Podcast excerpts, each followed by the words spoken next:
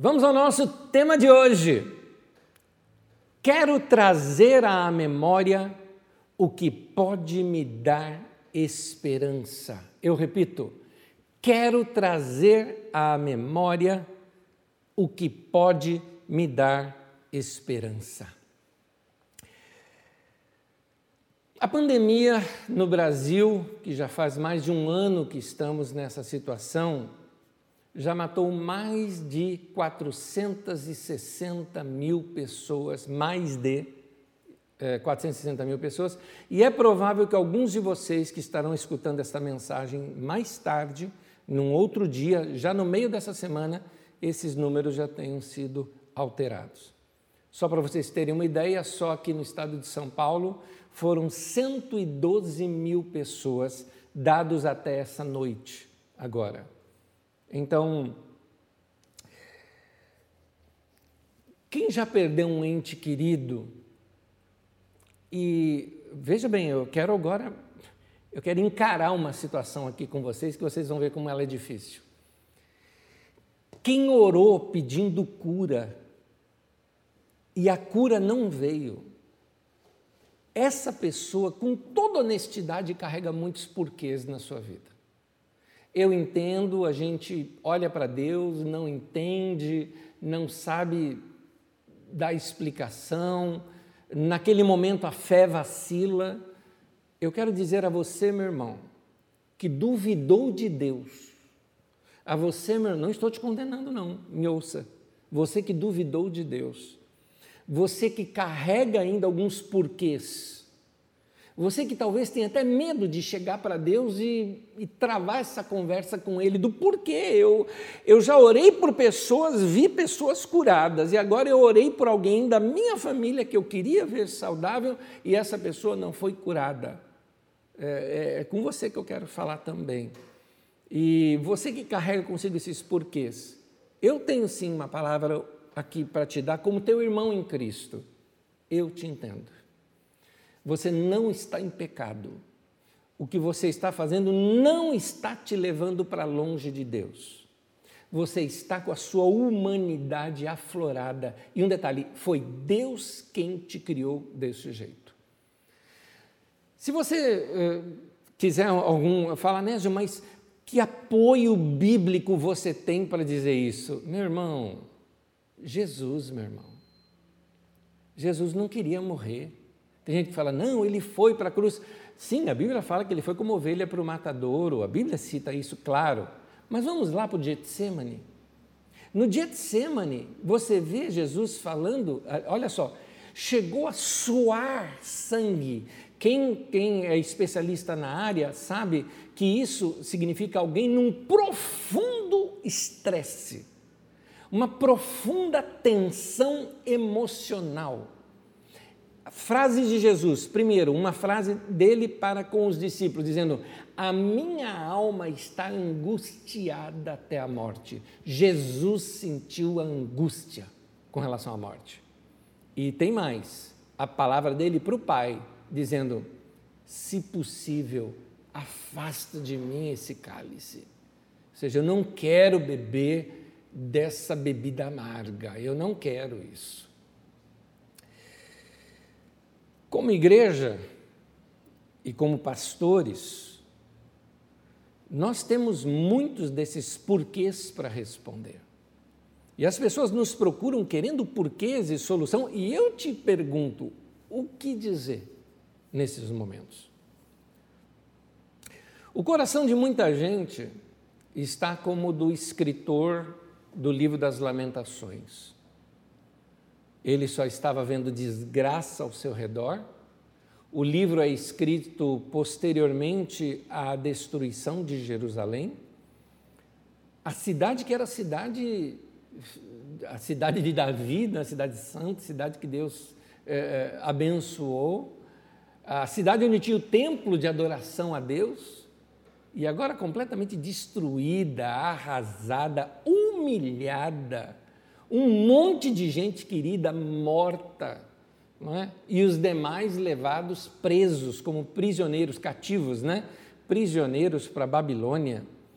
O escritor só estava vendo desgraça ao seu redor e a sua esperança se esvaiu, se dissipou.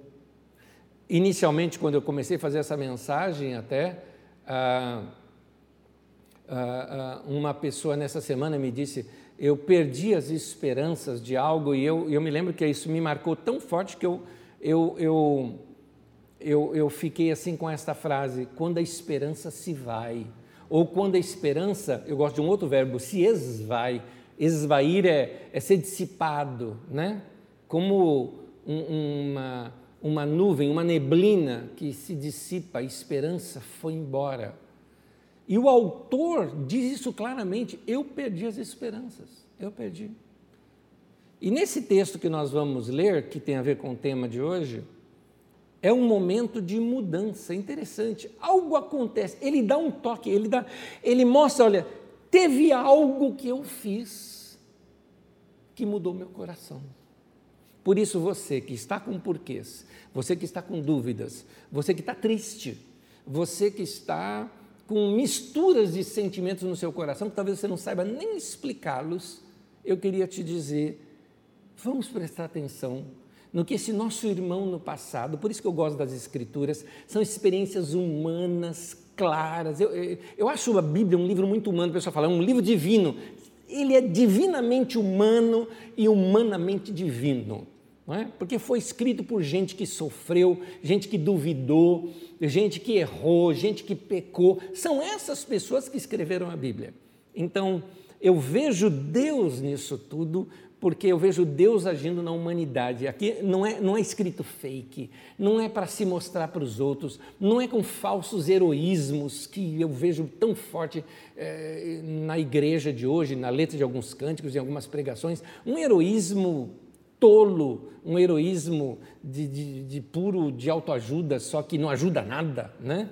É, eu, eu eu prefiro esse lado humano, onde encara o sofrimento, onde rasga o coração, onde expõe as entranhas da alma e fala: estou chateado, eu estou triste, ou no caso aqui dele, fala: a minha esperança foi embora, eu acho que Deus se esqueceu de mim. Eu acho. Ele chega a perguntar: será que a misericórdia de Deus esgotou? Acabou? Ele chega nesse, nesse entrave em sua vida, mas aí ele fala uma coisa que falou: a partir dali mudou completamente a minha direção. E esse, a partir dali, é que eu quero chegar com vocês no texto, porque vai trazer para nós aqui conforto, consolo e edificação. O que Paulo disse que a palavra de profecia tem que fazer na nossa vida. Então, essa palavra de profecia hoje é uma palavra de conforto, é uma palavra de consolo, é uma palavra de edificação para todos nós. Esse irmão que escreveu esse texto, ele percebeu que não tinha mais o que fazer. Tem um momento que ele falou: Eu não posso fazer mais nada. Mas ele resolve recordar e trazer à memória as coisas que Deus já havia feito. E foi aquilo que confortou o seu coração. Eu vou ler com vocês Lamentações, no capítulo 3, do versículo 17 ao 26. Eu estou lendo pela nova tradução na linguagem de hoje. E aqui vai o texto para vocês. Já não sei mais o que é paz e esqueci o que é felicidade. Não tenho muito tempo de vida e a minha esperança no Senhor acabou. Que honestidade desse escritor, hein? Continuando. Eu lembro da minha tristeza e solidão das amarguras e dos sofrimentos, eu penso sempre nisso e fico abatido. Mas a esperança volta quando penso no seguinte: dois pontos. O amor do Senhor Deus, o amor de Yahvé Elohim, não se acaba e a sua bondade não tem fim. Esse amor e essa bondade são novos todas as manhãs. Como é grande a fidelidade de Yahvé, do nosso Senhor. Deus é tudo que eu tenho. Eu gosto dessa expressão. Deus é tudo o que tenho. Por isso, confio nele. O Senhor é bom para todos os que confiam nele. O melhor é ter esperança e aguardar em silêncio a ajuda do Senhor. É interessante que ele fala, a esperança volta. Quando eu me lembro de algumas coisas. Gente, aqui está uma mensagem para mim e para você. Nós vamos, eu vou ficar em torno disso, fica, fica comigo que nós vamos ficar em torno disso aqui. Mas eu quero te mostrar esse texto agora, um trechinho dele só, pela tradução de Almeida, revista e atualizada. Diz assim, Lamentações 3:21. Quero trazer à memória o que me pode dar esperança. Esse é o tema de hoje. Quero trazer à memória o que pode me dar esperança. Quando nós passamos por momentos de desesperança, como esses agora, esses momentos de eu não entender, precisamos lembrar do que Deus já fez por nós. Tem um exemplo que eu dou, eu dei numa mensagem em dezembro de 2015, eu dei esse exemplo na mensagem, e eu quero repetir aqui com vocês. Eu estava estudando cultura do povo do Antigo Testamento, cultura dos hebreus, na verdade, uh, seria melhor eu dizer uh, cultura dos povos semitas. Uh, os, semi, os semitas é uma linhagem primitiva dos povos judeus, árabes, aquele povo todo do Oriente Médio, a sua maioria são descendentes dessa, uh, dessa, desse povoado semita. Suas línguas são chamadas línguas semitas. E estudando aquele, aquele povo e aquele tempo, nós uh, vemos que era muito comum, porque era um povo mais pastoril, eles usavam a vara e o cajado. Você vê isso no Salmo 23, por exemplo, né? a vara e o cajado. Você vê Davi quando vai com, contra Golias, que ele leva lá né? o seu cajado. Então, o cajado era, é, era uma, uma arma, uma arma de proteção, por exemplo. Imagina, ovelha atrai lobo. Como é que se enfrenta lobo? Você não tem arma né, de tiro como hoje.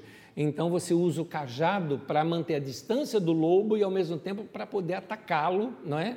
Sem que ele te ataque. Ele tem que ser grande o cajado para isso. Outra coisa, o cajado tem aquela curvinha em cima, que é exatamente para agora proteger o rebanho, porque às vezes as ovelhas são, são tolinhas, todas as ovelhas, são fofas e tolas. Então, passando por vales e lugares assim, às vezes a ovelha desgarra, não é? Por isso que a gente usa o termo ovelha desgarrada e pode cair numa ribanceira. Então, o cajado é usado para laçar, vamos dizer assim, aquela ovelha, enrosca aquilo no pescoço para poder resgatar aquela ovelha. Tudo isso, mas muito bem. Mas tem um detalhezinho ali que eu só vi em alguns escritos antigos. Eu não tenho a fonte exata disso, mas eu li em alguns escritos antigos. É, ele não era só um pedaço de madeira seca ou essa arma para proteger dos ataques dos animais tinha outros significados profundos com aquele cajado relacionado à pessoa. O cajado, você não trocava de cajado, era o seu cajado para sempre. Normalmente ele era bem decorado, ele é o seu cajado. E naquele cajado, como eles eram nômades, né? Essas pessoas estavam sempre se mudando de um lugar para outro e caminhando de um lugar para outro. Eles não tinham, por exemplo, recursos como nós temos hoje para registrar datas importantes, guardar datas, memórias importantes. Hoje nós temos foto, nós temos escritos, nós temos uma agenda, nós temos o papel e caneta que nós podemos escrever. É, eles faziam o quê? Marcas no seu cajado. É isso que eles faziam. Então, é, vamos imaginar assim, o cajado lá do Moisés, né? Tem um risquinho, alguns risquinhos ali, aqueles risquinhos. Então alguém falasse, está lá ao redor da fogueira, à noite, puxando papo, você perguntasse, Moisés, o que é esse risco aqui? Ah, esse daí foi quando nós derrotamos os amalequitas. Rapaz, a gente só estava querendo atravessar com o povo, um povo sofrido lá do Egito, trazendo. Os caras cercam a gente para para nos atacar e Deus nos deu vitória, ou uma outra. E esse outro aqui, ah, isso aí foi mais antigo ainda, porque essa vem antes, nota, foi quando nasceu meu filho. Rapaz, que experiência aquela quando meu filho nasceu. E essa outra aqui, ah, essa foi lá no deserto, rapaz, quando brotou água da pedra. Enfim, a cada uma das experiências se fazia uma marca ali. Aquele cajado ou aquela vara era o, eram os registros pessoais da sua história com Deus. Traz isso para você. Os seus registros pessoais da sua história com Deus. No caso ali de Moisés, eu acho lindo aquele momento em que, quando Moisés vai abrir ali o Mar Vermelho. Essa, essa é icônico, né? É isso na nossa sociedade hoje, por causa das imagens que nós temos, é icônico na, na memória daquele povo a abertura do Mar Vermelho, mas me chama a atenção o que é que Deus mandou fazer. Olha o que Deus fala para Moisés fazer naquela ocasião, Êxodo 14, 16, diz assim: Erga o seu cajado e estenda a mão sobre o mar, e as águas se dividirão para que os israelitas atravessem o mar em terra seca. O que Deus estava ensinando ali para Moisés era o seguinte: Moisés, levanta a sua história, levanta os feitos que você tem aí registrados de relacionamento comigo. Moisés, levanta este cajado, é, é, essas marcas desses feitos de Deus na sua vida, estende sobre o mar, o mesmo Deus que fez aqueles milagres ali no passado, que estão aí registrados no seu cajado, é o mesmo Deus que vai fazer isto agora diante dos seus olhos. É interessante, você pega Davi. Davi, vamos mudar de personagem. O Davi, quando enfrentou Golias, Davi foi enfrentar Golias e ele levou a pedra, cinco pedras e uma funda para isso. Ali era sua arma de guerra. Mas minha pergunta: para que uh, uh, Davi levou o cajado? Para quê? Era um gigante. A armadura dele era toda de bronze com setas aqui para fora, de modo que uma das táticas de guerra dele era tentar agarrar a pessoa e trazê-la para dentro de si para matar a pessoa ali no abraço, não é?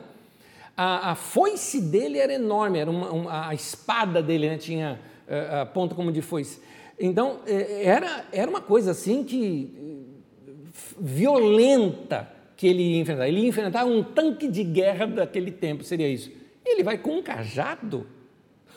Não dá para entender. O cajado não manteria a distância do, do Golias. O braço do Golias devia ser o cajado do Davi, né? Então, é, é, é, ou se ele colocasse ali, bastasse a foice, a, a, a espada do Golias, para cortar ali e despedaçar aquele cajado. Mas por que que Davi foi enfrentar Golias, levou as pedras, levou a funda, mas levou também o cajado? Eu imagino que Davi deveria ter olhado para aquelas marcas que ele tinha no cajado. Primeira marca, essa daqui, é quando eu derrotei aquele leão eu enfrentei um leão e matei um leão. Essa outra aqui é quando eu enfrentei um urso e eu venci um urso. E esse próximo espaço é essa marquinha desse cabeçudo aí. Essa era que estava na mente de Davi. Meu querido, é hora de você pegar o cajado de Deus da sua vida. Talvez até fazer mais uma marquinha aí. Algumas são de tristeza, outras são de vitórias e alegrias. Mas você precisa se lembrar das coisas que Deus já fez na sua vida. Lembrar das coisas que tivemos ou experimentamos na nossa vida. Você tem que ter a marca aí do dia do seu batismo. Você tem que ter aí a marca daquele momento de oração que você se derramou diante de Deus um dia. Você tem que ter aí a marca daquele momento que cantando um cântico aquilo mexeu com você. Você tem que ter a marca daquele dia que talvez, não sei qual foi a sua experiência de conversão, mas talvez você tenha levantado a mão, ido à frente num apelo, ou no seu próprio lugar, seja lá qual for a, maneira como te conduziram, ou simplesmente te deram as mãos e oraram ali com você, mas aquele dia é importante para você. As marcas das experiências que você já teve na sua vida, e você precisa é, lembrar-se dessas coisas, dessas experiências, e você vai perceber e vai ter uma alegria que vai encher o teu coração.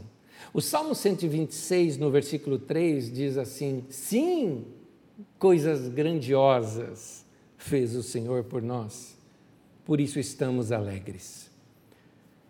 Aqui está uma recomendação para nós. Lembre-se das coisas boas.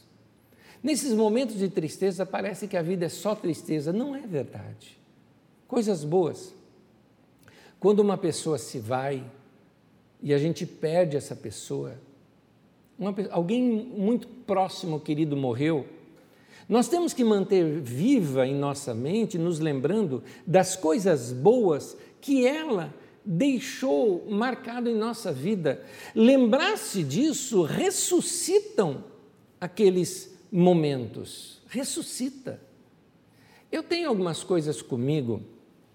Eu vou contar uma coisa muito pessoal, muito pessoal minha. Para vocês terem uma ideia, eu, eu, eu gosto de falar isso apenas para gente próximas e e uma vez até numa terapia, eu me abri com um terapeuta contando isso, mas contando assim: esse sou eu, esse sou eu.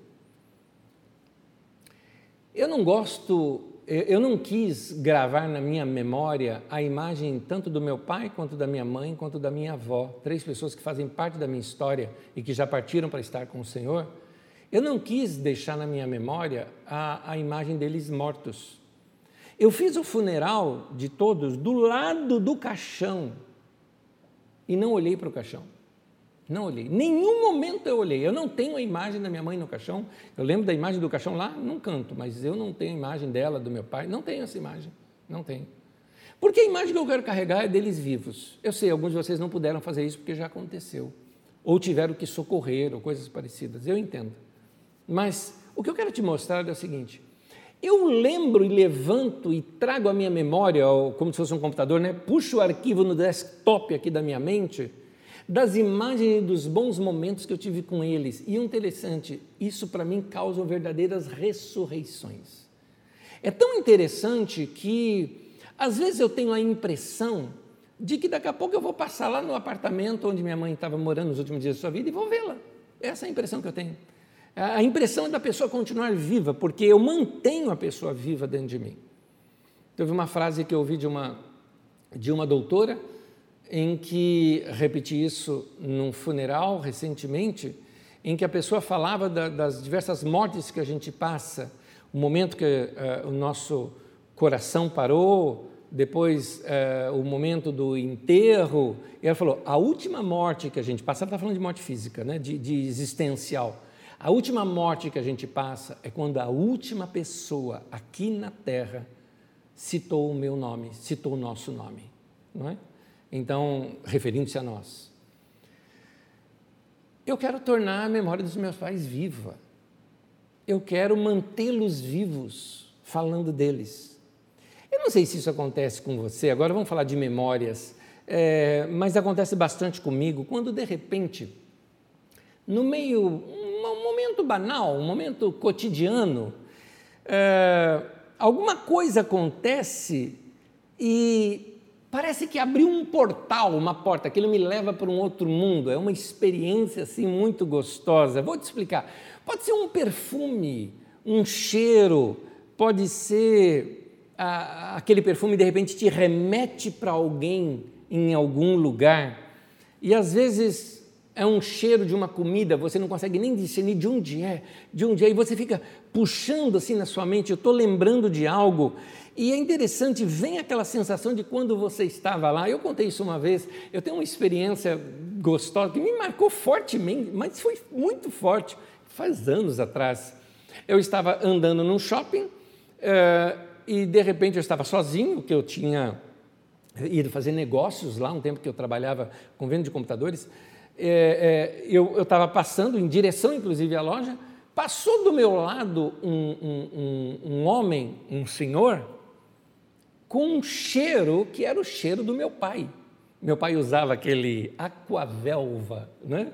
Ele usava aquilo num pós-barba e aquele era o cheiro do meu pai, né? Gente, eu não estou minha atitude foi essa. Eu senti, eu peguei fiz isso, eu virei comecei, comecei a caminhar um pouco atrás do homem, porque Não deu tempo do meu cérebro trazer o que, era que eu tinha lembrado. Então, eu senti, lembrei algo muito bom, deixa eu continuar. É meu pai, é meu pai, é meu pai. E aí eu parei, dei aquele, aquele quase que aquele sorriso, né? Aquela sensação, meu pai, puxa, que coisa legal.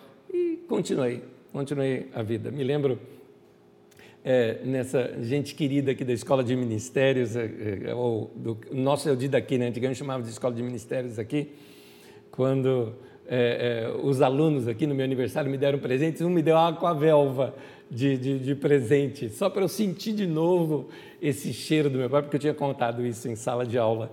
Né? É, foi uma atitude muito carinhosa. Então, essa sensação que a gente tem, eu me, aliás, eu me lembro uma vez, desculpa emendar em coisas pessoais aqui agora, porque essa mensagem é pessoal, ela é do coração. Eu me lembro uma vez que eu fui encontrar meu irmão e minha irmã, era um, um aniversário de família, alguma coisa, o que, que eu fiz? Passei a coavel em mim e falei, estou com o cheiro do pai, vem me cheirar. Mas é isso, gente. Quando você tem uma coisa é, gostosa, por exemplo, o que, que aquele cheiro me trouxe? Aquele cheiro me trouxe Aquele aconchego, aconchego do peito do meu pai, do jeito que ele me acolhia no sofá quando a gente assistia TV junto, que eu deitava no colo, adorava deitar no peito dele, eu gostava, achava gostoso o peito do meu pai, assim, né? Gostava de deitar. Então, me traz tudo isso, me traz aquele senso de conforto. Essas são coisas que a nossa memória ama. E aqui fica uma lição: o que a memória ama fica para sempre, para sempre tem cheiros que eu nunca mais vou esquecer na vida. Eles têm esse poder do teletransporte. O cheirinho de café me remete lá aos 14 anos de idade, quando era novinho, começando a trabalhar, um mundo totalmente novo para mim, indo trabalhar longe de casa, mas o meu paizinho que levantava cedo ia lá e fazia o café para mim. E é claro, tem outras coisas que o cheiro de café traz, mas eu quero só te dizer isso. São memórias que a gente guarda. Nós temos as memórias olfativas, temos as memórias visuais, alguma coisa que você vê, algumas cores que falam com você. É, pessoas, personagens, ideias, imagens, locais, lugares são memórias, eles têm esse poder do teletransporte na vida da gente. Nós precisamos, queridos, permitir que a nossa alma se encante com as coisas que Deus está nos dando hoje e com isso criarmos novas e boas memórias. Olha só o que eu estou te falando.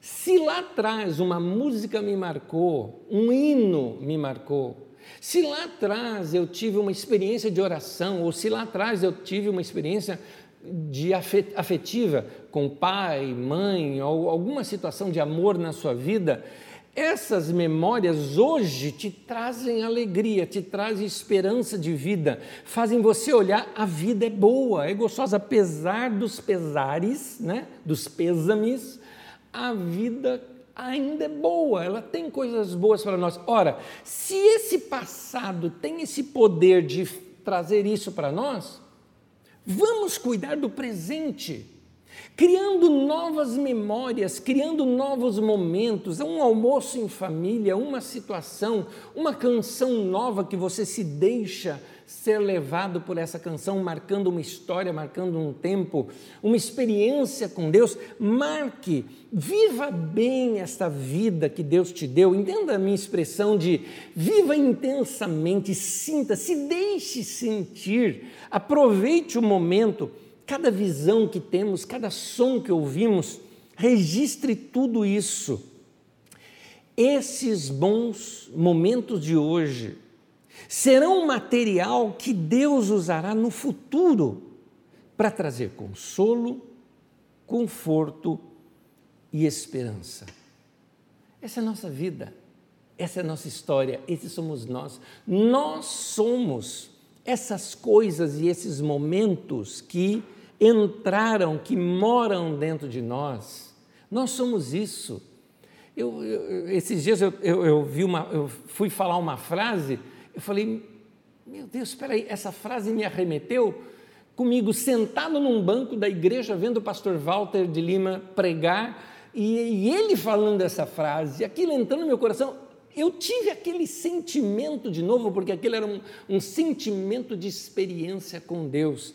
Nós somos isso, essas coisas foram depositadas em nós e formaram o que nós somos hoje. É por isso que eu digo o seguinte: tem gente que é linda, tem gente que é muito bonita, e eu não estou falando aqui de aparência física. Eu estou falando pela beleza do jardim interior que essas pessoas cultivaram dentro de si cheios de momentos de alegria, de lugares bonitos, de cores, de cheiros, de sons, de imagens. Quando você conversa com essas pessoas, elas ressuscitam aqueles momentos encantam você com aqueles momentos do passado que elas mesmas cultivaram dentro de si. Nós precisamos ó, registrar esses momentos. Há, há muitas pessoas que tem visão perfeita e nada vem. Se você estudou comigo no Didaquê, último agora, falando sobre o cego de Jericó, o Bartimeu e o Zaqueu, Bartimeu e Zaqueu é o nome do estudo, onde eu estudo um, um cego que não via e um cego que via, que era o Zaqueu, você vai ver ali a transformação na vida daqueles dois por causa do seu encontro com Jesus. Tem muita gente que está como cego Zaqueu, gente que tem visão, mas não vê, porque esse ato de ver, essa, essa dança com os olhos, esse, é, é, eu usei uma expressão que é de Rubem Alves, esta atitude de fazer amor com o mundo, com seus olhos, né? É, é precisa ser aprendido, se deixar ser encantado. Aqui mesmo, falando aqui com vocês, no meio dessa semana eu me lembrei de algo. Falando aqui com vocês um dia, eu cheguei ao ponto de me perder, porque aqui, bem aqui do meu lado aqui, nós temos um jardim aqui, né? Nós temos muito verde, temos umas flores bonitas, tem alguns hibiscos aqui que atraem muito passarinho. E o beija-flor brincando aqui, e eu pregando e vendo o beija-flor aqui, e eu me distraindo aqui com ele, me distraindo com ele. Talvez num determinado momento que eu tivesse assim, ó, nessa posição, você estivesse falando, ele está tentando lembrar algo. Não, eu estava me distraindo aqui com algo. E eu me lembro dessa imagem até agora. Nós precisamos ter estes olhos encantados com o que existe ao nosso redor. Irmãos, minha oração, que Deus abra os nossos olhos para que nós vejamos. Que Deus me dê olhos para que eu possa ver. Seja essa a sua oração também. Então, registre esses momentos que eu chamo de momentos únicos. Um luar que você nunca mais vai esquecer. Tivemos luares lindos essa semana. É, eu, infelizmente, os vi por fotos, infelizmente, mas eu vi um entardecer. Teve um dia que eu simplesmente vi o entardecer. Ontem, por exemplo, eu fiquei encantado com o vento. O vento forte que bateu ontem, uma chuva rápida, me encantei com aquilo. É gostoso. São momentos que a gente precisa registrar. Sinta os cheiros, ouça os sons, registre as sensações, porque isso, isso, um dia pode ser usado como memória para você, para te trazer esperança. Por isso o texto de Lamentações 3, 21. Quero trazer a memória aquilo que me pode dar esperança. Esse é o tema de hoje, não é? Tema de hoje. Quero trazer à memória o que me pode dar esperança. As nossas memórias, elas podem ser usadas como instrumentos nas mãos de Deus para nos trazer esperança. O que nós escolhemos para lembrar vai determinar o tipo de vida que nós vamos ter. Eu confesso para vocês que eu me esqueço das minhas tristezas. Eu vivo as minhas tristezas, mas eu confesso a vocês que eu as esqueço. Confesso mesmo. Se você falar assim, Anésio, qual era o sentimento na época da perda do seu pai ou da sua mãe? Eu confesso para vocês, eu não me lembro. Eles já foram apagados. As memórias boas ficar, que ficaram são muito maiores do que aquilo, soterraram tudo aquilo. Ah, você foge de, de tristeza. Sim, qual o problema? Esse sou eu. Não gosta, fica sem gostar. Esse sou eu. Eu não quero viver a tristeza. Eu vivo a tristeza no momento. No momento eu me entrego a ela, eu choro, eu faço tudo isso. Mas passou, eu vou colocar em cima camadas de boas lembranças daquela pessoa para guardar isso no meu coração. Nossa memória é uma coisa poderosíssima. E a gente tem como gerenciar essa memória. Então, foi isso que Davi fez quando foi enfrentar o Golias. Ele alimentou a sua memória com o que Deus já tinha feito na vida dele. Então, a Bíblia mesmo diz que ele lembrou quando ele enfrentou um leão, que ele lembrou quando ele enfrentou um urso. Gente, enfrentar um leão e um urso sem as armas que temos hoje é um negócio realmente eh, dramático. E Davi enfrentou e falou: Mas eu venci. Ele ficou se lembrando das suas vitórias para enfrentar aqui eh, o Golias. Agora, olha só o Davi: o Davi foi maltratado por seus irmãos o Davi foi esquecido por seu pai quando um profeta veio na sua casa para coroar um dos filhos rei. O Davi não estava naquela lista e foi o último a chegar, porque foi chamado, inclusive, pelo próprio profeta, dizendo: está faltando alguém. Então, ele poderia ter mágoa do pai, ele poderia ter mágoa dos irmãos, ele poderia se sentir um cara esquecido, jogado para escanteio, mas ele não se lembrou disso. Ele decidiu do que, que ele queria se lembrar. Interessante isso. Ele que decidiu. Qualquer um de nós podemos fazer isso com a nossa vida. É um princípio. É, é o seguinte: se Davi tivesse simplesmente colocado e trazido à tona as suas chateações, os seus problemas, ele estaria estagnado, estaria ali sem forças para enfrentar. Da mesma forma, você, meu querido, se você quiser eternizar os sofrimentos, eu acho que isso vai pesar para você. A mochila vai ficar pesada. E então eu recomendo para você se lembrar das coisas boas. Das coisas boas que você teve com aquela pessoa que você perdeu, das coisas boas do passado da sua vida. Você que está desempregado, se lembrar dos momentos bons quando você conseguiu novos empregos e novos momentos profissionais na sua vida, para levantar você, para se fortalecer. Novos momentos podem vir novamente para mim. É, meu querido, siga esse princípio de Davi.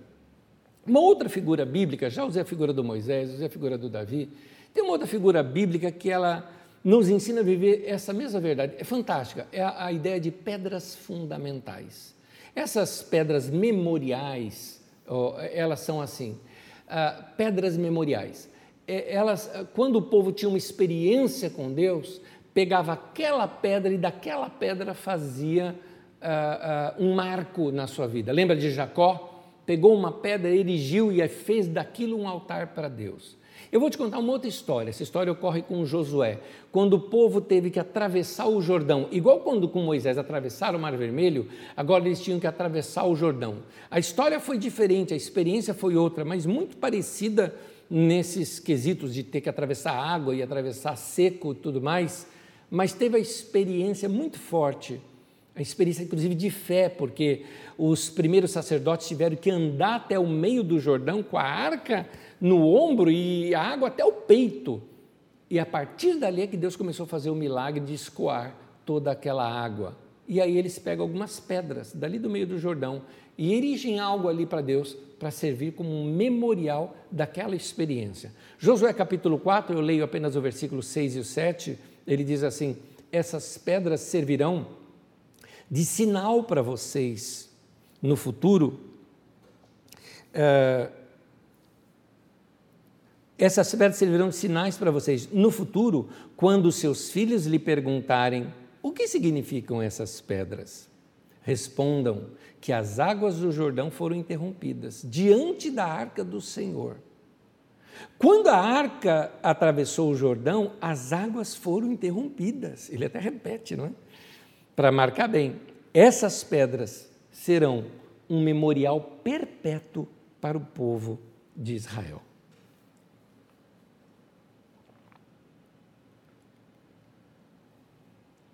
As nossas pedras memoriais, elas são imagens, elas são objetos, um presente, uma lembrança, uma figura, um quadro, elas são cheiros, sons, músicas, sabores, tudo aquilo que te remete a um tempo que você quer guardar com carinho na sua vida. Meu irmão, volte às suas pedras memoriais. Passe por elas de tempo em tempo traga à sua memória aquilo que pode te dar esperança. Nós precisamos dessas imagens, nós precisamos dessas lembranças, elas nos trazem esperança. Alimente a sua alma com boas lembranças, com boas memórias. Lembre-se de quantas situações semelhantes à do Mar Vermelho Deus já abriu para você, quantos mares vermelhos Deus já abriu para você, quantos Golias né, você já derrotou na vida, quantas vezes você já sentiu o perdão e a misericórdia de Deus na sua vida.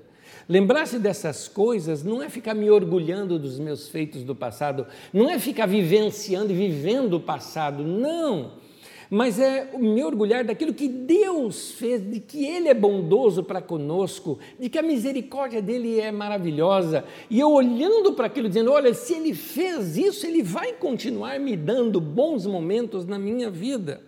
Nós precisamos nos lembrar desses bons momentos, como diz o texto do Salmo 125, no versículo 1 ao versículo 3, o Salmo diz assim: Se o Senhor não estivesse do nosso lado, que Israel repita, se o Senhor não estivesse do nosso lado quando os inimigos nos atacaram, eles já teriam nos engolido vivo quando se enfureceram contra nós. Conte para os seus amigos, conte para os seus filhos como Deus foi bom com você no passado. Conte a sua história, conte os feitos do Senhor. Façam eles saber como Deus foi bom para vocês nos passados. Estas conquistas podem trazer fé também ao coração deles, que Deus também vai agir assim na vida deles. Hoje nós chegamos onde nós chegamos como parte de um longo caminho de ação de Deus, de milagres, de livramentos, é, não só na minha vida, na sua vida, na vida de muitas pessoas. É por isso que, por exemplo, antes desses cultos aqui agora, eu estou fazendo entrevistas com irmãos que ajudaram a construir e escrever a história dessa comunidade. A história dessa comunidade é feita por gente, gente que sofreu, gente que passou pelo luto, gente que viu filho nascer, gente que viu pais morrerem, gente que perdeu filho, gente que perdeu os pais, gente que teve história. Gente que teve bons momentos, gente que fez canção, gente que nos trouxe imagens, gente que nos traz memórias, gente que ajudou construir tudo isso. Eu olho para trás, eu vejo a bondade de Deus na história dessa comunidade. Eu olho para a minha vida, no meu passado, e eu vejo como foi grande a bondade de Deus na vida dos meus antepassados, Desde minha bisavó, que tive relacionamento com ela, da minha avó, da minha mãe, tudo isso por parte de mãe, né? É, pelo meu pai, as histórias construídas na, na, na, minha vida, Deus estava agindo ali na vida deles com bondade, e essa bondade hoje opera na minha vida, eu não posso esquecer disso nunca. Eu quero guardar, eu quero guardar essas boas memórias na minha vida, porque elas elas me trazem alegria, elas me trazem alegria. Meu querido, quanto mais você se lembrar da bondade de Deus, mais da bondade de Deus você irá ver. Quanto mais você se lembrar da bondade de Deus, mais da bondade de Deus você irá ver. Eu deixe-me falar um pouquinho com vocês sobre sonho e sobre saudade, esses dois instrumentos da alma que eu acho maravilhosos. Existem algumas coisas que Deus colocou na nossa alma que eu, assim, gente, são dons de Deus, que eu, eu, eu amo. Um deles você já sabe, é a imaginação. Eu acho o dom da imaginação. Um dia eu agradeci a Deus só, falei, Deus, obrigado pela minha imaginação. Porque é, ela é o filme que eu crio, é o desenho que eu mesmo fiz. É, eu, eu amo a imaginação. E amo também outras coisas, como o sonho e a saudade. Deus coloca, olha que interessante, vamos pensar sobre o sonho. Deus coloca no ser humano a capacidade de sonhar, mas tira do ser humano a capacidade de controlar esse sonho. Eu sei que algumas pessoas falam, ah, eu, eu controlo o meu sonho. Não, aquele, aquele momento que você já está mais acordado, querido. Então você mistura ali o sonho acordado com o sonho dormindo. Então, de fato, você influencia sim, isso é verdade. Mas eu estou falando aquele sonho profundo que você não controla. É, eu acho lindo isso. Por mais estranho que seja, maluco que seja, eu particularmente não, eu não sou do tipo de eu, Anésio falando, não estou dizendo que eu estou certo. Eu não sou do tipo de pessoa que qualquer sonho tem que ter significado. Sonho para mim é sonho. Sonho é um descarrego, né? É uma sessão de descarrego de emoções, de loucuras, de, de imagens, né? Sonho, ele é um processo, agora falando é, biologicamente, ele é um processo de reorganização das nossas informações, sabe? Imagens, sons, sensações que você teve ao longo do seu dia, agora precisam ser registradas. Eu que gosto muito de computador, não é? Eu digo assim, ela tem que ser agora registrada no seu HD. Nos computadores mais antigos, quando você só trabalhava com a memória RAM, existe a memória RAM e a memória ROM, R-A-M R-O-M. A memória RAM é essa memória que, quando você desliga o computador, se você não salvou, você perdeu. O que é salvar? É registrar na memória ROM, é registrar no HD ou no seu uh, disco uh, físico ou virtual, não importa, mas você gravar. Então, antigamente, você estava escrevendo um texto e acabava a energia, não salvou, perdeu tudo, porque ela desvanece, a memória RAM. Então, é o momento da sua memória RAM ser registrada na sua memória ROM, no seu HD. É o momento em que as suas imagens, sons, aquela monte de coisa que você viu durante o dia, uma frase, um filme, uma música, eles se misturam, fazem uma emboleira. Por isso que você tem sonhos que são malucos, não é? Porque esse é você. Ele precisa registrar aquelas emoções de alguma forma organizada dentro de você. É como a gente fazia antigamente, quem é antigo de computador, fazia aquela desfragmentação de disco, onde ele pegava coisas que estão gravadas no seu HD em vários cantos e vão organizando tudo é, de modo a facilitar a sua leitura. Os sonhos fazem isso com a gente. Sonhos também são descargas químicas. Seu corpo está desbalanceado, então no sonho você vai ter um susto, porque o susto vai liberar a, a, a adrenalina que você precisa você vai ter um momento lindo, porque o, o, aquilo vai liberar para você a endorfina que você precisa. Enfim, são descargas químicas onde o organismo se utiliza desse tempo para organizar essa química dentro de nós. Isso é sonho. Sonhos são também, os psicólogos falam das pulsões, coisas que a gente nem sabe que tem e se aflora no sonho, e às vezes trocando o personagem, não é? Você está com bronca de alguém, no sonho você corre atrás para matar um ladrão, né? O sonho troca aqueles personagens para você, mas o sentimento é o mesmo que está ali. Enfim, sonho é algo humano, mas é tão misterioso e tão autônomo que a gente dá para ele o status de divino. Eu costumo dizer o seguinte: sonho é um lugar de conversas profundas.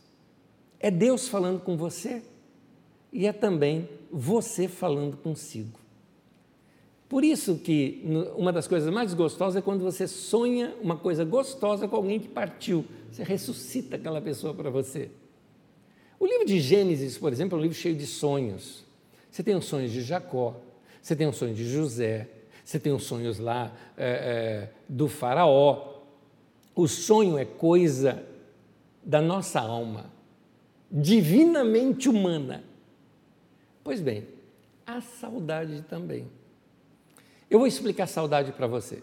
Saudade é quase um sonho consciente. Como nós não controlamos os sonhos, criamos a saudade. Saudade é o sonho que eu mesmo controlo. Na saudade, eu crio as minhas lendas. É isso. A saudade, eu sou o dono do sonho, eu sou o roteirista. Saudade é sonhar acordado. Sonhar acordado é uma maneira que a gente força a gravação das nossas memórias. Aí eu sonho o que eu quiser sonhar. Eu confesso para vocês, por exemplo, que eu já fiz até uh, sobreposição de imagens na minha mente. Eu lembro de uma cena triste na minha infância e eu, ainda na minha pré-adolescência, li isso num livro, o livro Aventuras na Oração, de Catherine Marshall. Na minha pré-adolescência, eu li esse livro, e ali aquela irmã, de modo muito simples, ela falava: eu, eu revisitava aquelas tristezas da minha vida e imaginava Jesus ali comigo. Uma maneira bem inocente e bonitinha de mostrar, mas que para mim serviu muito bem na minha pré-adolescência. E eu revisitei aquele momento com Jesus comigo ali. Então, aquele momento deixou de ser triste.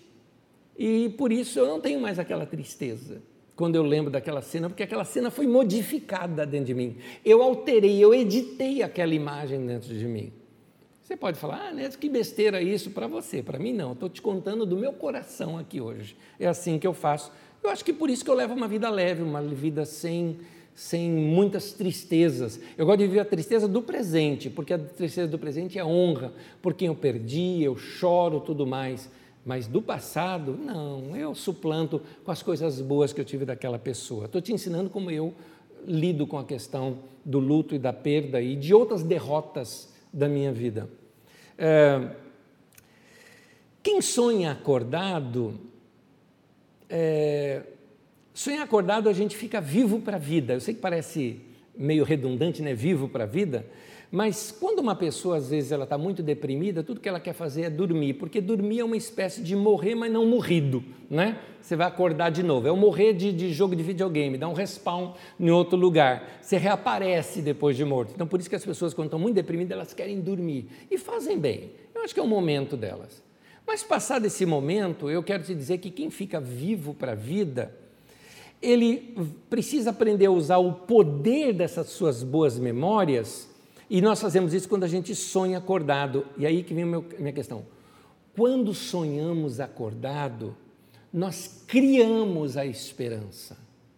A gente reaviva a esperança no nosso coração. Por isso, meu irmão, guarda bem isso que eu estou te falando. Estou falando aqui de alma para alma, de coração para coração. Nós precisamos cultivar na nossa alma boas imagens, bons momentos, e no momento presente, fazer, sabe, igual fotografia antiga, fazer um clique, né? Tirar uma foto na alma e registrar aquele momento, guardar aquela imagem, fazer leitura daquele momento. E claro, você pode colocar outros ingredientes ali, né? Cheiros, som, música, colocar alguma coisa que vai te ajudar a tornar aquela memória um arquivo maior gravado dentro de você, de modo que ele pode ser buscado na tua alma de diversas maneiras. Escutou aquela música, trouxe de novo aquele momento. Sentiu aquele cheiro, trouxe de novo aquele momento. Veio aquela imagem, trouxe de novo aquele momento. Você nunca foi transportado para um outro momento só por ouvir uma música? Há canções que nos transportam para esses lugares, que nos fazem fazer verdadeiras viagens no tempo uh, canções que lembram infância, canções que lembram lugares, canções que lembram experiências com Deus, canções que lembram pessoas, amores, situações gostosas que você grava na sua vida. Há uma frase, essa frase não é minha, essa frase é de Rubem Alves, eu esqueci até de mencionar aí. Essa frase não é minha, mas eu vou colocar na tela para você. Nossa alma gosta das coisas que ficaram lá atrás. Essa frase é de Rubem Alves. Esqueci de colocar aí o autor. É por isso que os pais sempre veem seus filhos como criança. Já percebeu isso? A gente fala, é meu bebê, é meu neném, é meu filho. É... A gente sempre os vê dessa maneira. É por isso que os pais ficam muito encantados quando veem fotos dos seus filhos pequenos, quando crianças porque eles revivem aqueles tempos e aqueles momentos. Agora, olha aqui, você que é crente, você que é cristão há muitos anos, olha isso que eu vou te falar agora.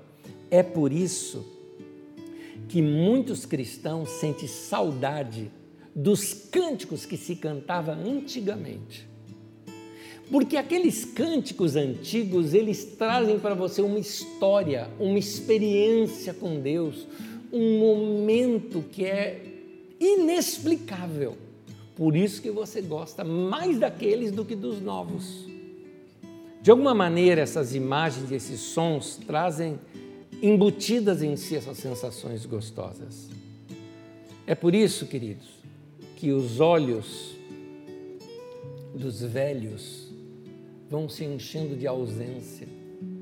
Eu trago uma memória aqui muito gostosa minha.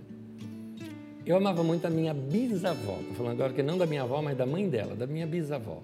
Eu a via poucas vezes. Curti muito quando ela morou na minha casa, ela morou um mês na minha casa. Mas, e eu curtia muito ela. E eu gostava de ir lá quando ela morava longe da minha casa e quando minha mãe me levava lá, eu era criança, não tinha como ir sozinho. Eu amava ficar do lado dela o tempo todo. Eu sentava do lado dela e ficava lá do lado dela o tempo todo, o tempo todo do lado dela. E tinha momentos em que, como que se acabasse o assunto, ou quando eu chegava no quarto e ela não me notava, porque ela já estava ah, praticamente cega, ah, ela ficava paradinha, mexendo lá nos dedinhos dela, e parada, olhando para um canto. E você fala assim, você olhava aquele olhar, está longe, está longe, longe.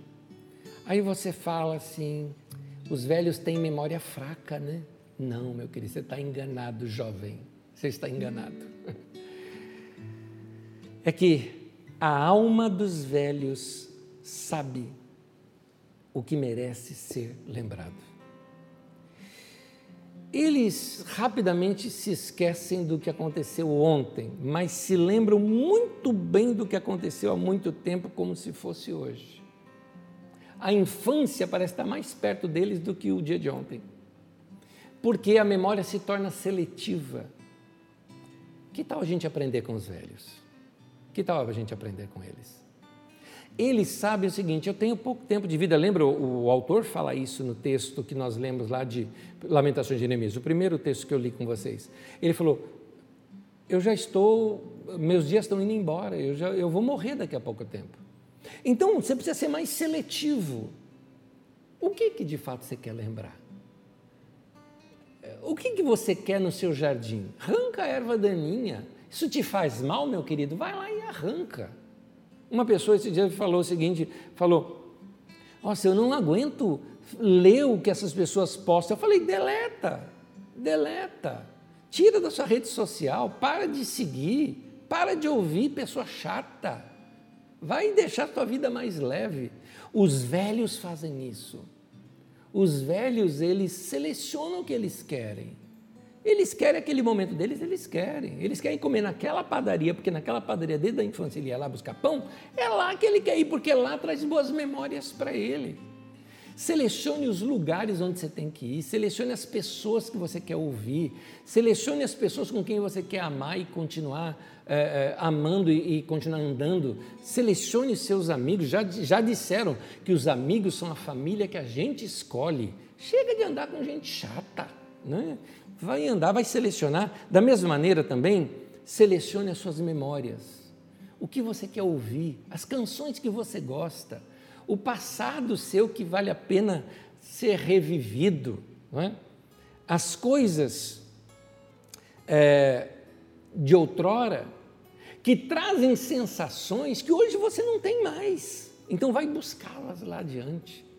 Vai sentir de novo aquele cheiro de bolo, vai sentir de novo o cheiro do tempero, vai reviver, vai tentar imitar o tempero da sua mãe, da sua avó, seja lá quem cozinhou para você, e tentar replicá-lo hoje em dia, nem que erre, mas só a tentativa já traz de novo aquela sensação de isso é gostoso, isso é gostoso. Então, nesses momentos você ressuscita aquelas memórias. Eu estou simplesmente trazendo para você o que aprendemos lá atrás no texto de Lamentações. É, por isso, queridos, eu termino dizendo: quem é rico em sonhos não envelhece nunca. É isso. Por isso, o tema de hoje, que é Lamentações capítulo 3, 21, o tema de hoje, eu quero trazer à memória o que pode me dar esperança. Que a gente saiba lidar com as nossas memórias e saber trazer a esperança no coração, lembrando dos tempos bons do passado. Mas não estou falando de nostalgia. Nostalgia é querer voltar para o passado. Saudade é o passado sendo bom, mas sendo trazido para hoje, aqui agora. E um detalhe: criar novas e boas memórias hoje.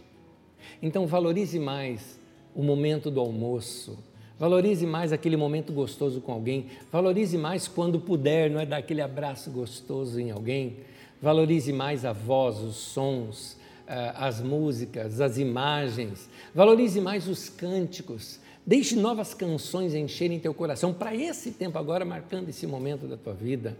Deixe Deus mostrar para você como Ele é bom e como a sua misericórdia dura para sempre. Oremos. Senhor, te entregamos nossa vida e a nossa história, nosso passado e as nossas memórias. Te pedimos o auxílio do Teu Espírito Santo para nos ajudar a reavivar momentos bons que tivemos em nossa vida, lembrarmos dos feitos do Senhor. Olhando para os Teus feitos do passado, Senhor, eu quero trazer a memória para os dias de hoje e saber que o mesmo Deus que fez tanta coisa maravilhosa para mim lá no passado, vai fazer hoje novamente em minha vida. Obrigado a Deus pelo, pela maneira como o Senhor cuida de nós. Obrigado por essa mensagem, essa palavra hoje, que o Senhor falou ao meu coração e eu tenho certeza falou ao coração dos meus irmãos também. Que tenhamos agora novos sons, novas imagens, novas memórias do tempo presente, para que no futuro possamos recorrer a esse tempo e dizer: o Senhor estava comigo ali o tempo todo. Ou até como Jacó disse: Eu não sabia, mas nós queremos saber. Nós queremos saber que o Senhor está conosco nesse momento e gravarmos esses momentos na nossa alma e levarmos adiante em nossas vidas. Obrigado, Deus. O Senhor é bom e a sua misericórdia dura para sempre. Amém.